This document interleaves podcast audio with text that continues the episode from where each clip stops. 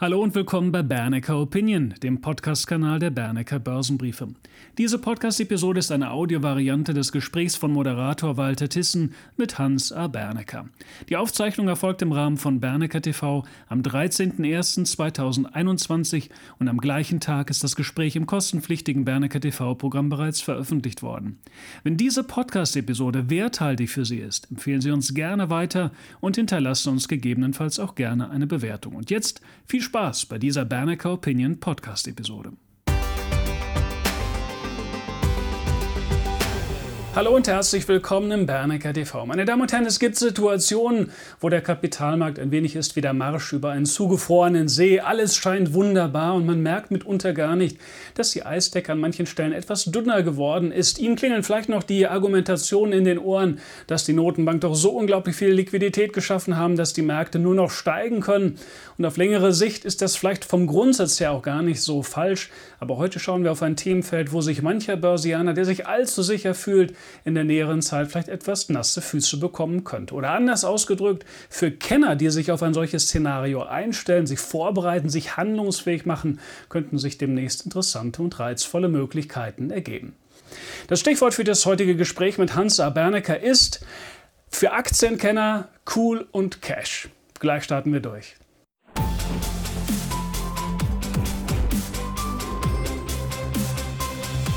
Hallo Herr Bernecker, ich grüße Sie. Hallo, ich begrüße Sie ebenfalls. Herr Bernecker, steigen wir ein mit dem Blick auf das politische USA, nicht in Bezug auf die Person Donald Trump und auch nicht in Bezug auf den Sturm auf das Kapitol, sondern in Bezug auf ein mögliches Durchregieren von Joe Biden. Das Stichwort ist die blaue Welle.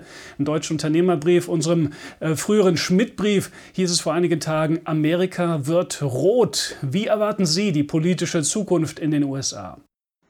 Anders als sie alles bisher angenommen haben. Wenn die Demokraten nun mal die blaue Welle da, äh, fahren können, also mit Mehrheiten im Senat und im Kongress insgesamt, dann bedeutet das eine grundsätzlich andere Einschätzung der wirtschaftspolitischen Lage. Ein bisschen vergleichbar mit 1969, als Willy Brandt in ähnlicher Situation antrat mit dem berühmten Wort Jetzt wollen wir mal die Standfestigkeit oder Widerstandsfähigkeit der Wirtschaft prüfen oder testen. Was dann herauskam, kann sich der ein oder andere noch in Erinnerung rufen.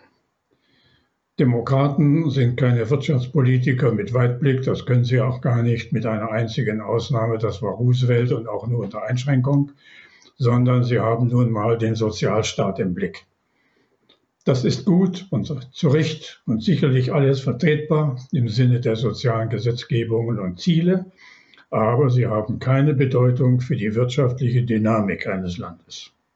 Das ist das Problem ab Mittwoch nächster Woche, wenn am Dienstag der Präsident vereidigt ist. Okay, machen wir es noch ganz praktisch. In welcher Form glauben Sie, wird sich diese soziale Orientierung dann auch in der, in der, künftigen Wirtschaftspolitik niederschlagen? Zum Beispiel in Form von Stimulierungsprogrammen. Ist das auf der Agenda? Regierungsprogramme sind so gut, wie sie finanziert werden. Wenn Biden drei oder vier Billionen Dollar in die Hand nehmen wolle, wie angekündigt, das wissen wir noch nicht genau, dann heißt das nach den jetzigen Erkenntnissen, dass von diesen drei oder vier Billionen gut 80 Prozent oder mehr, deutlich mehr vielleicht sogar, ausschließlich in soziale Programme gehen, wie ich sie gerade erwähnt habe. Also Erlass von Studiengebühren, die Krankenhausversicherung und alle diese Themen. Das alles ist, wie gesagt, sehr schön und sich wird bejubelt werden. Nur die wirtschaftliche Dynamik oder für die wirtschaftliche Dynamik gibt es daraus keinen einzigen Anstoß. Dazu bedarf es mehr. Auch die Verkündung eines Klimaprogramms, wie auch immer es aussehen will, bedeutet, entweder muss sehr viel Geld in die Hand genommen werden für Investitionen. Und diese Investitionen sind natürlich nicht in drei Tagen, sondern über viele Jahre ausgedehnt überhaupt zu realisieren. Sie sind auch nicht eine Frage des Geldes, sondern sie sind vor allen Dingen eine Frage von Vorschriften, was nun noch nötigerweise bei den Amerikanern, also in der Energiewirtschaft, in der gesamten Industrie an Einsparmöglichkeiten vorhanden sind. Die Amerikaner werden deshalb weder ihre Kohle abschalten, noch werden sie ihre AKWs abschalten. Sie werden eine andere Energiepolitik betreiben, sicherlich in dem Sinne der Klimaneutralität, aber wie gesagt unter anderen Gesichtspunkten als zum Beispiel in Europa oder Deutschland. Das erzeugt eine Konzeption für die Wirtschaft, die nicht sehr viel weiter führt als das, was bisher passiert ist. Nun, Stimulierung für die Wirtschaft über eine höhere Staatsverschuldung bedeutet ja auch mehr Nachfrage nach Kapital. Und die Frage ist natürlich, wie viel von dieser zusätzlichen Nachfrage nach Kapital wird von der Fed absorbiert über die entsprechenden Käufe und wie viel wird dann andererseits aus dem Markt herausgesogen. Dabei gilt ja im Grundsatz, steigt die Nachfrage stärker als das Angebot, dann sollte sich dies auch im Preis niederschlagen, also im Preis für Kapital, in diesem Fall also auch im Zinsniveau. Und bleiben wir in den USA. Im absoluten Zinsniveau sind wir natürlich immer noch in der Tiefgarage unterwegs, aber es hat zuletzt gerade bei langlaufenden äh, Anleihen, 10-jährige, 30-jährige Anleihen, einen merklichen Zinsanstieg gegeben. Wie sehen Sie die nähere Zinsperspektive auch in diesem Kontext einer möglichen Vollgasstimulierung von Seiten der Regierung? Die FED hat Geld gedruckt oder tut es noch immer, indem sie Geld in die Hand nimmt und Bonds kauft. Die Verkäufer dieser Bonds sind Finanzinvestoren durchweg, inklusive Pensionsfonds. Die spielen in Amerika eine bedeutende Rolle. Dieser Geldwechsel hat dazu geführt, dass dieses Geld bei den Pensionsfonds nicht in Sacheinlagen in irgendeiner Form investiert worden sind, sondern ausschließlich in Finanzanlagen. Finanzanlagen bedeuten eine Stimulanz für den Markt und davon lebte der Markt in vieler Hinsicht seit vier Jahren in besonderer Form. Mit der wenigen Kenntnis in Deutschland, dass die größten Pensionsfonds der Amerikaner, das sind zum Beispiel die zwei kalifornischen Pensionsfonds für alle Staatsangestellten in, in äh, Kalifornien oder der Westküste, die größten Positionen in ihren Portfolios, die im Übrigen über 85 Prozent in Aktien und nicht in Anleihen liegen, auf die Aktien konzentriert sind, die zu den großen Big Techs nun mal gehören. Rund 2,2 Billionen Dollar stecken oder von diesen Aktien stecken in diesen beiden Pensionsfonds. Ob die mal verkaufen wollen oder nicht, lasse ich jetzt mal offen. Das heißt umgekehrt, ein großer Teil der Kursgewinne in diesen Big Techs ist finanziert worden über die FED, wie ich es gerade erläutert habe, und liegt in den Portfolios dieser beiden Fonds, die aber nur ein Vorbild für alle anderen sind. Lange Rede, kurzer Sinn. Das Ganze es wäre ohne diese Maschine des Geldkreislaufes gar nicht möglich gewesen. Deshalb bleibe ich dabei. Eine deutliche Korrektur wird notwendig sein in, großen, in diesen großen Decks, die ja nun inzwischen auch begonnen hat. Das wird vorsichtig gehen, das wird keinen Crash geben. Dazu sind die Parteien zu stark und daran interessiert, dass es keinen Crash gibt. Aber es muss eine Korrektur geben in dem vielfach diskutierten Umfang. Ich bin sehr zufrieden, dass es so läuft, wie ich es schon vor acht Wochen vorausgesagt habe. Doppelpunkt, Dex raus, 40 Prozent Cash. Dabei bleibe ich. Und wir wollen gleich noch ein wenig zum Aktienmarkt kommen, aber vorher noch mal ein bisschen bei der Zinsthematik bleiben. Wir hatten ja eben in Richtung USA geschaut und die staatliche Stimulierung, die jetzt äh, zu erwarten ist. Inwieweit erwarten Sie Übersprungseffekte einer Zinstendenz in den USA auch auf andere Märkte, ganz konkret hier in Europa beispielsweise? Die Zinswenden finden immer in den längsten äh, äh, Fristen statt, also am langen Ende 30 Jahre für Treasury Bonds. Dort haben wir bereits die signifikantesten Signale. Je kürzer die Laufzeit jeder der Bonds, desto größer ist der Einfluss der Notenbank.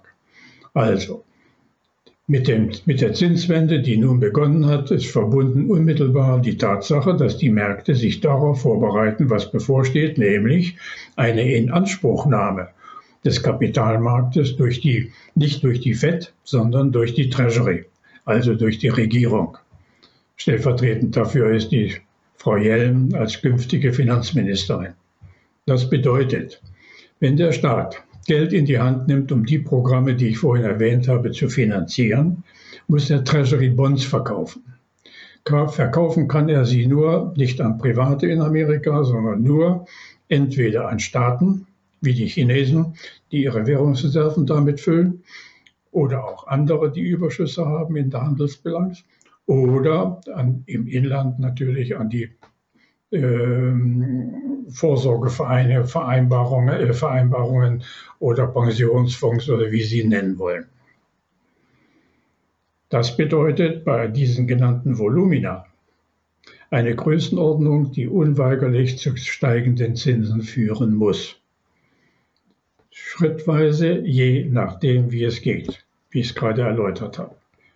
Also mit diesem beabsichtigten Programm ist vorgeschrieben, dass natürlich der Weg zu langsam steigenden äh, Zinsen unausweichlich wird.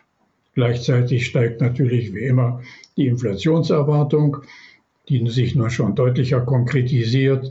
Selbst BlackRock, der größte Vermögensverwalter der Welt, hat seine Inflationsprognose für dieses Jahr oder für die nächsten zwei Jahre deutlich angehoben.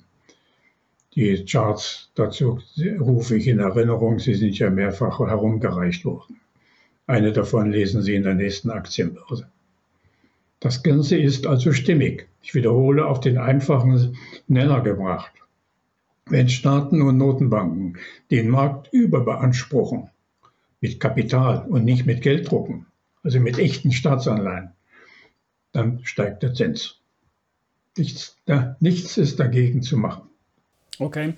Bleiben wir hier auch weiterhin erstmal stehen. Ein höheres Zinsniveau frisst sich ja nur sehr langsam in die effektive Schulden Tragfähigkeitsbetrachtung oder in die äh, Schuldensituation bei den Unternehmen hinein, was den Zinsdienst angeht. Hilfreich ist ein äh, höheres Zinsniveau, aber natürlich nicht, insbesondere dann nicht, wenn man die entsprechenden Schuldenquoten, äh, Verschuldungsquoten vorher nach oben katapultiert hat. Über welche Größenordnung eines Zinsanstiegs sprechen wir hier? Sehen Sie hier Schwierigkeiten auf längere Sicht in Bezug auf die Tragfähigkeit, jetzt nicht primär in, die, in Bezug auf die USA, aber wenn wir beispielsweise an Länder wie Italien denken? Die Zinsentwicklung drückt sich immer nur an dem langen Ende aus der Bewertungen oder an der, an der Bewertungsskala.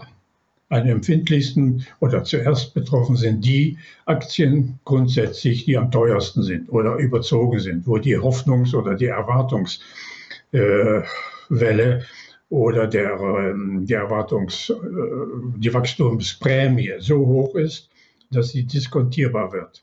Und dann bedeutet jedes Prozent, um den die Treasury Bonds, in diesem Fall Amerika, steigen, ein Risiko für die Extremfälle, also das sind wieder bei den Techs, von gut 10 bis 15 Prozent über den Daumen gerechnet. Und darin liegt ja die ganz normale Logik des, der Preisentwicklung für alle Märkte. Das geht gar nicht anders. Am wenigsten betroffen sind die, die davon überhaupt nicht berührt werden, nämlich die ausreichend preiswert und billig sind. Das sind immer die sogenannten Value-Titel, obwohl ich den Ausdruck nicht so gern mag, aber er ist nun mal gebräuchlich. Dann beginnt also das, was mehrfach beschrieben worden ist, die Schere zwischen den Übertreibungen, Groß oder Tech genannt, und der Untertreibung, Value oder Blue Chips genannt, nennen wir mal den alten Ausdruck, die, die schließt sich diese Schere. Und dann haben wir wieder ein ausgewogenes Bild im Gesamtmarkt. Das ist die Logik der Börse. Hört sich stimmig an, genau. Gab es in der Historie vergleichbare Situationen am Zinsmarkt und was ist das, hat das dann für Auswirkungen gehabt oder für Folgeeffekte gehabt am Aktienmarkt? 1999 stiegen die Zinsen für die Treasury Bonds, in diesem Falle jetzt zehn Jahre, innerhalb der zwölf Monate bis Dezember 1999 von 4,2 ähm, auf 6,2 Prozent in Deutschland, damals Bundesanleihen und noch in D-Mark, von 3,5 äh, auf 5,5 Prozent. Kontinuierlich, eigentlich hat es gar niemand gemerkt, wenn ich so sagen darf. Das war der Zinsanstieg als Voraussetzung dafür, dass ab Januar, Februar 2000 alle Märkte, sowohl New York als auch in, äh, in Frankfurt, die Korrektur dam damals aus den Dotcom-Sektoren heraus verlaufen ist. In den folgenden 18 Monaten haben beide Märkte, immer jetzt als Schnitt gerechnet, also Schnitt heißt äh, Dow, S&P und Nasdaq, rund 30 Prozent verloren. Und der Nasdaq und Co. mit MDAX ohne neuer Markt, das betone ich, ebenfalls um 30 Prozent. Jeweils bis zum 9-11 als Schnittpunkt, weil ab dann galten andere Kriterien. Also, jeder Zinssteigerung in den Rentenmärkten, Bondmärkten folgt unweigerlich eine Reduzierung der Bewertungen in den Aktienmärkten. Schrittweise, das muss ich ihm unterstreichen, damit das klar ist, eine solche Entwicklung heißt nicht Crash oder irgendwelche ähnlichen Ausdrücke, wie sie gelegentlich herumgereicht werden, sondern sinnvolle Anpassungen. Und deshalb reicht es zu sagen, wenn eine, eine, ein Markt um 20 Prozent korrigiert, dazu muss ich Cash haben. Deshalb ist meine Empfehlung immer in dieser Situation, wenn die Kurse unten sind, sagen wir mal unten, 20 Prozent als Schnitt, dann muss ich in der Lage sein, wirklich zuzugreifen. Genauso wie im März letzten Jahres oder März, April letzten Jahres. Darin liegen die Gewinne für die dann folgenden 12, 18 Monate. Bleiben wir auf der Makrobühne. Wenn wir das Zinsthema haben, dann haben wir einen direkten Einfluss auf die realistisch und sinnvollen Bewertungsniveaus über die Abzinsung, also die Abzinsung künftiger Cashflows, die man erwartet. Je höher der Zins, desto niedriger der Barwert. Aber es gibt natürlich auch die andere Komponente, dass ein höherer Zins auch die Realwirtschaft zumindest nach der grundsätzlichen Theorie ja etwas bremsen kann. Und wichtig ist in dem Kontext ja nicht nur der Zins in seiner absoluten Höhe, sondern auch das Miteinander von Zins und Inflation. Sie hatten eben schon das Inflationsthema aufgeworfen. Wenn wir Zins und Inflation zusammennehmen, kommen wir ja zum Realzins. Und nur wenn der Zins stärker steigt als die Inflation, ergibt sich somit ein Anstieg für den Realzins. Schauen wir also auch auf das Themengebiet Inflation und auf die realwirtschaftlichen Auswirkungen einer Zinswende für die Wirtschaft. Sehen Sie hier einen Bremseffekt oder sind wir hier in Regionen unterwegs, die eigentlich kaum einen Unterschied machen? Ob der Zins jetzt bei 0,5 oder 2 Prozent ist, macht es für die Realwirtschaft einen echten ökonomischen Unterschied? Zinsen und Inflation sind die beiden Seiten einer Medaille.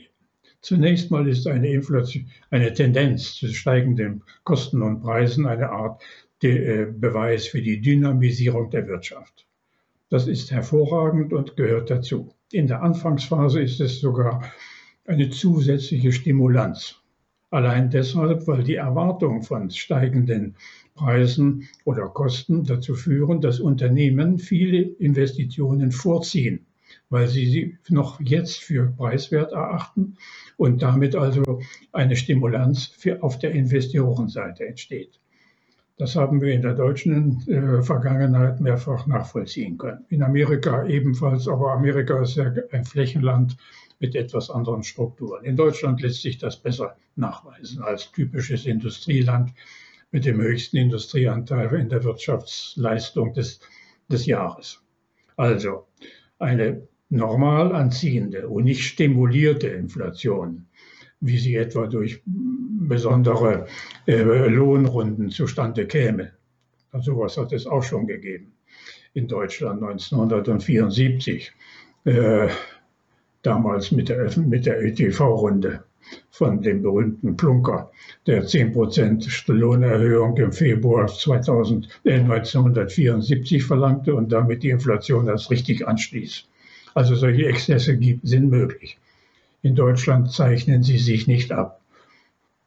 Also eine angemessene Steigerung der Inflation, gleich aus welchem Grund, ob konsumtiv oder kostenseitig, ist eine gute Stimulanz und Anregung für die Wirtschaft insgesamt. Die Frage wird sein, wie lange kann die Notenbank zuschauen, um zu überlegen, wo sie gegenhalten muss. Das wird schwierig. Für die Bundesbank war dies keine Schwierigkeit. Mit der potenzialorientierten Geldmenge hat sie das jahrzehntelang wunderbar in den Griff behalten. Da gab es nur ganz wenige Ausnahmen. Die EZB ist dazu nicht in der Lage, denn sie muss auf 19 Länder Rücksicht nehmen. Sie muss also einen permanenten Spagat machen, sodass sie eine wirkliche konjunkturorientierte Geldpolitik, Geld- und Zinspolitik überhaupt nicht durchführen kann. Das wird das Dilemma der EZB in den nächsten ein, zwei oder drei Jahren sein. Nun, die Diskontierungsrechnung war ja eben schon so ein bisschen angeschnitten worden und erwähnt worden. Ein höherer Zins reduziert ja nicht nur die Barwerte von Cash-Zuflüssen, die man erwartet, sondern auch von erwarteten Abflüssen. Und hiermit sind wir dann bei Lebensversicherungen, bei Pensionsfonds, für die ja ein steigender Zins zweischneidig ist. Äh, zum einen sinkt damit tendenziell der Barwert künftiger Verpflichtungen, also eigentlich ist das eine positive Entwicklung. Zum anderen wären dann natürlich auch Wertrückgänge im jeweiligen Anleihenportfolio zu erwarten. Welchen Nettoeffekt erwarten Sie für Einrichtungen, Einrichtungen wie diese, also Pensionsfonds, Lebensversicherung oder wenn wir es noch etwas weiter fassen, auch für Unternehmen, die entsprechend hohe Pensionsrückstellungen in ihrer Bilanz haben? Das ist erheblich. Sinkende Zinsen führen, ja, führen im Aktivgeschäft, zum Beispiel bei Lebensversicherungen, zu Reduzierungen im Bondbestand. Also herabschreibende Buchwerte. Der, im, Im Passivgeschäft sinken dagegen die Reserven für die künftige Verpflichtung, die ja in den Bilanzen abgezinst wird, zurzeit mit 1,5 Prozent. Das bedeutet, mit reduzierten Zinsen sind die Zuweisungen zu diesen Rücklagen tendenziell fallend, je nach den Laufzeiten. Das entlastet alle Lebensversicherungen, alle Pensionsfonds der großen Konzerne, die in erheblichem Umfang davon in den letzten Jahren belastet worden sind durch die jährlichen Zuweisungen, die damit wahrscheinlich sogar deutlich zu reduzieren sind oder sogar die ganzen Beträge äh, deutlich äh, zurückgestuft werden müssen im Endbetrag. Das wird sich dann noch zeigen. Also für alle, die bisher Verlierer infolge der sinkenden Zinsen waren, die werden nun Gewinner in umgekehrter Richtung sein. Mit erheblichen Folgen je nach Laufzeit und Umfang oder Geschwindigkeit der Zinssenkung. Die Banken, für die Banken gilt das Gleiche. Jede, jede Verbesserung der Zinslandschaft aus deren Sicht bedeutet eine Verbesserung ihrer Nettozinsmarge im Bankgeschäft, sodass die deutschen Banken, insbesondere die davon ja betroffen sind, schwerer betroffen sind als die Nachbarn, also Frankreich und Italien und anderen, werden davon erhebliche Entlastungen erfahren. Ob das nun gleich wirksam wird, das wird sich jetzt in den nächsten Monaten schon zeigen. Auch das sind Vorgänge, die in Mini-Form kommen, also 0,1, 0,2. Das sind Bewegungen, die sehr vorsichtig laufen, aber sie werden spürbar sein. Bei einer Bilanzsumme zum Beispiel von 1,4 Billionen Euro für die Deutsche Bank kann sich jeder ausrechnen, welche Folgen dies sowohl im Aktivgeschäft als auch im Passivgeschäft haben wird. Das wird spannend. Ein anderes Stichwort in dem Kontext ist ja die Fristentransformation, ein, ein Themengebiet, wo die Banken ja äh, auch Gewinne generieren können, im Grundsatz sich kurzfristig zu verschulden, Kapital reinzuholen und dann eben auf der längeren äh, Zeitachse dann mit höheren Zinsen entsprechend eben auch das Kreditgeschäft zu betreiben. Von der Seite natürlich ein äh, reizvoller Aspekt. Auf unserem Radar ist ja nicht nur der Kapitalmarkt, also der Aktienmarkt im Wesentlichen, aber der ein oder andere Zuschauer wird sich bei dem Zinsrahmen oder Zinsthemen vielleicht auch den, den die Frage stellen, was bedeutet das jetzt für meine ganz persönliche Immobilienfinanzierung, vielleicht hat jemand eine Prolongation anstehen. Was würden Sie jemandem raten, der, ich sage jetzt mal, in sechs Monaten eine Prolongation für sein Immobiliendarlehen anstehen hat? Sollte man sich das jetzige Zinsniveau sichern? Jeder, der jetzt neue Schulden aufnimmt oder alte prolongieren will, muss sehen, dass er die, diese jetzt noch gültigen, sehr günstigen Zinsen so lange wie möglich festschreibt. Eine andere Lösung gibt es nicht. Und der, der jetzt noch für Immobilien sich interessiert, also für den Eigenverbrauch oder die Eigennutzung, muss das Gleiche tun. Er kann jetzt noch günstige Zinsen erreichen. Wie lange weiß ich nicht. Dagegen steht natürlich die, die Wahrscheinlichkeit, dass die Preise für Immobilien deutlich unter Druck geraten werden. Allerdings in Deutschland in den, zwischen den Städten, natürlich in großen Städten wie Berlin, München, Hamburg und so weiter, anders als auf dem Lande. Also gefährlich oder bedenklich ist das nur in diesen sogenannten Hotspots des Immobilienmarktes, also wie, eben gesagt, ähm, und im breiten Land. In Deutschland macht eine Immobilie auf dem, auf dem Lande immer noch äh, eine eine gute, für, für die Eigenversorgung immer noch eine gute Rechnung auf. Andererseits muss man berücksichtigen, dass in den letzten zehn Jahren die durchschnittlichen Preise in den guten Gegenden, also rund um die Städte herum, fast um 100 Prozent gestiegen sind. Das sind Beträge, die erheblich sind. Die sind unmerklich, denn niemand bewertet sein Haus jeden Tag neu oder jede Woche neu, sondern die durchschnittlichen Preise infolge der niedrigen Zinsen haben sich in dieser Weise bewegt. Dann gibt es natürlich ebenfalls deutliche, ich wiederhole mich jetzt, deutliche Abschläge von je nach Lage, was ja bei Immobilien eine große Rolle spielt. Nun haben wir ja auch eine ganze Reihe von Immobilienaktien auf dem Kurszettel. Gerade bei Gewerbeimmobilien stellt die Corona-Problematik inklusive Homeoffice und so weiter ja ein längeres Fragezeichen auch für die Bedarfs- und Nachfragesituation und damit auch für die Preisperspektive. Kommen wir jetzt, äh, kommen jetzt noch höhere Abzinsungssätze dazu, also die höhere Abzinsungssätze für künftige Cashflows, äh, dann wäre ja vielleicht auch die ein oder andere Wertanpassung denkbar oder angemessen in diesem Bereich. Wie ist Ihre Erwartungshaltung für den Immobilienmarkt oder äh, Immobilienmarkt beziehungsweise für konkret die Immobilienaktien auf dem deutschen Kurs? Hätte gerne auch ein bisschen differenziert. Wir haben ja Wohnimmobilien, wir haben Gewerbeimmobilien. Wie ist hier zu Ihrer Einschätzung? Klare Teilung zwischen Wohnimmobilien und Gewerbeimmobilien. Wohnimmobilien sind in Deutschland überhaupt nicht davon betroffen zunächst, weil die betriebswirtschaftliche Rechnung einwandfrei ist, die Finanzierung steht, die ähm, Belehnung oder Beleihung der Immobilie mit Sicherheit auch adäquat gut austariert ist. Also ähm, da habe ich überhaupt keine Bedenken. Vor allem die, die langen Laufzeiten der Miete und die gesamte Mietlage in Deutschland. Denn Deutschland ist ja ein Mieterland im Gegensatz zu anderen Ländern. Der Anteil der Mieten im Immobilienmarkt ist deutlich höher als zum Beispiel in England oder Frankreich und auch selbst auch in Italien.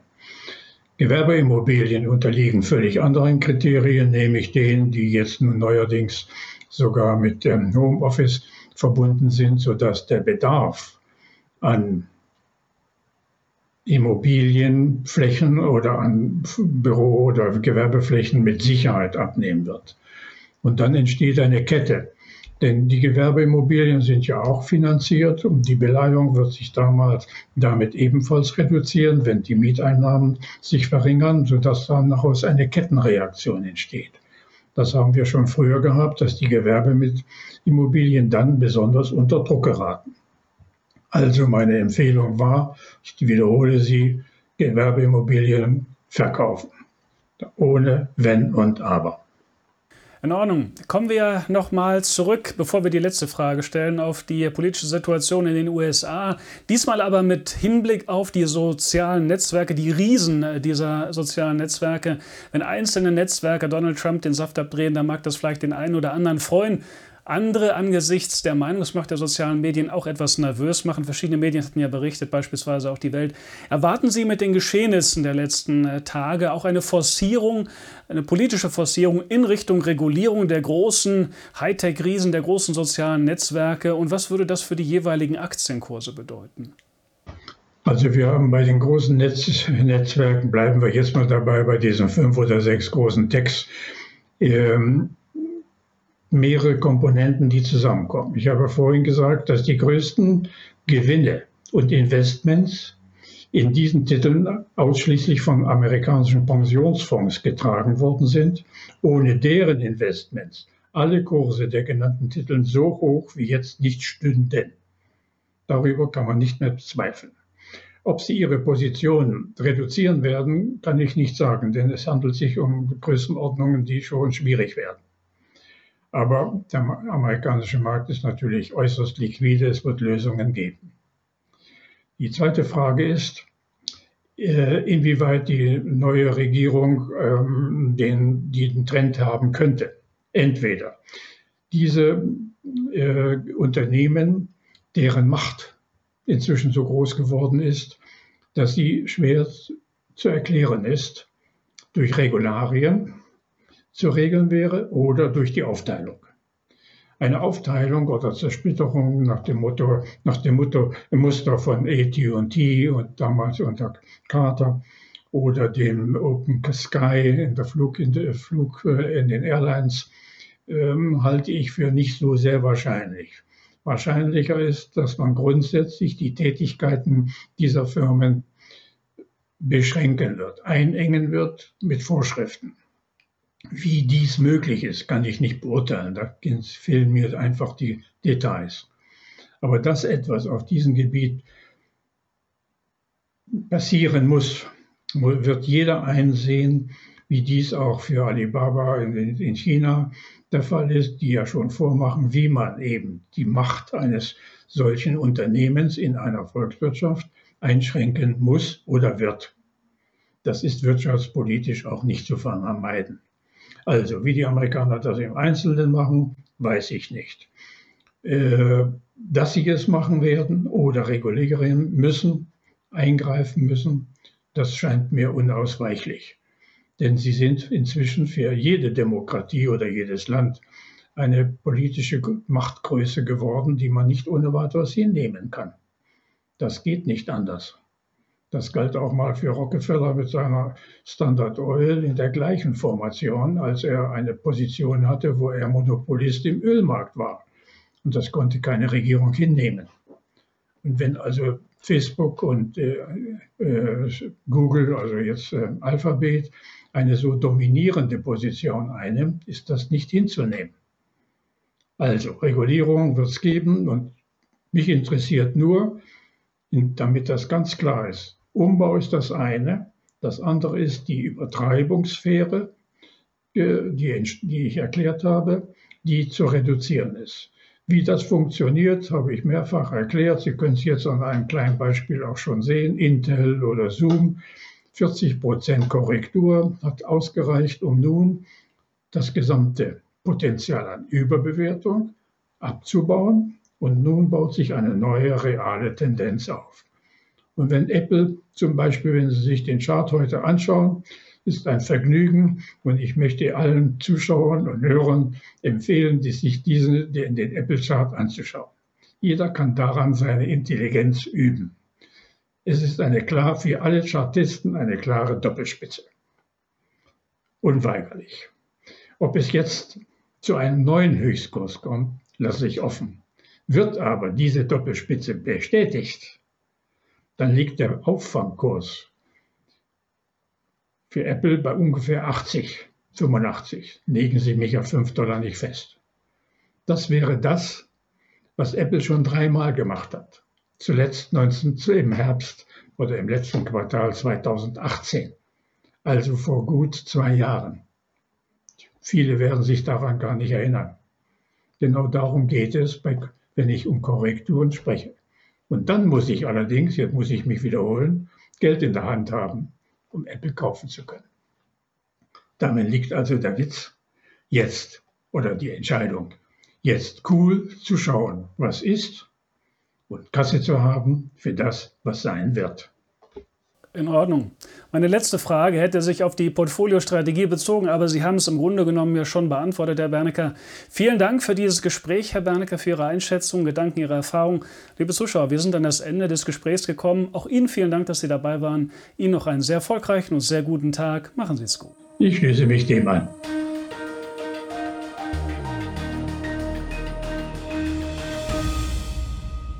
Bitte beachten Sie die nachfolgenden rechtlichen Hinweise. Die Veröffentlichungen werden von der Hans Saar Bernecker Börsenbriefe GmbH erstellt. Dienen ausschließlich der Information und sind kein Ersatz für eine klassische Anlageberatung. Mit den Veröffentlichungen wird weder ein Angebot zum Verkauf, Kauf oder zur Zeichnung eines Wertpapiers oder Anlagetitels unterbreitet. Die in den Veröffentlichungen enthaltenen Informationen und Einschätzungen zu den Wertpapieren stellen keine Empfehlung dar, sich in den beschriebenen Wertpapieren zu engagieren. Die in den Veröffentlichungen gegebenen Informationen beruhen auf Quellen, die wir für zuverlässig erachten, jedoch keiner neutralen Prüfung unterzogen haben. Die Hans A. Bernecker Börsenbriefe GmbH übernimmt keine Gewähr und keine Haftung für die Richtigkeit und Vollständigkeit der hierin enthaltenen Informationen. Die in den Veröffentlichungen vertretenen Meinungen stellen ausschließlich die Auffassungen der Autoren und der Redakteure dar und können sich jederzeit ändern. Solche Meinungsäußerungen bzw. Änderungen müssen nicht veröffentlicht werden. Technische Analysen geben ebenfalls ausschließlich die Meinung der Redakteure wieder und ersetzen keine individuelle Anlageberatung. Es ist nicht ausgeschlossen, dass Mitarbeiter in Aktien oder sonstigen Anlageinstrumenten, die besprochen werden, selbst investiert sind. Jedoch kommen sie ihrer Tätigkeit mit einem Grad an Unabhängigkeit nach, die der Höhe des Risikos für die Beeinträchtigung von Interessen der Leser, Zuschauer oder auch Zuhörer angemessen ist. Eine Vergütung von Unternehmen, deren Werte in den Publikationen besprochen wurden, findet nicht statt. Die vergangene Entwicklung besprochener Wertpapiere und Anlageinstrumente ist nicht notwendigerweise maßgeblich für die künftige Performance. Der Wert jedes Investments kann sowohl sinken als auch steigen und Anleger erhalten möglicherweise nicht den investierten Gesamtbetrag zurück. Im Einzelfall kann auch ein Totalverlust nicht ausgeschlossen werden. Auch könnten Veränderungen von Devisenkursen negative Wirkung auf Wert, Kurs oder Gewinn von Investments haben. Bei Investments, für die es keinen anerkannten Markt gibt, könnten Investoren Schwierigkeiten haben, diese zu veräußern oder zuverlässige Informationen über den Wert oder das Ausmaß des Risikos, dem ein Investment unterliegt, zu erhalten. Die Veröffentlichungen dürfen weder vollständig noch teilweise nachgedruckt oder in ein Informationssystem übertragen oder auf irgendeine Weise gespeichert werden, außer im Falle der vorherigen schriftlichen Genehmigung durch die Hans A. Bernecker Börsenbriefe GmbH. Die Weiterleitung der Veröffentlichungen ist untersagt, davon ausgenommen sind Video- oder auch Toninhalte, die wir selbst über Social-Media-Kanäle wie zum Beispiel YouTube, Facebook etc. veröffentlichen. Vielen Dank.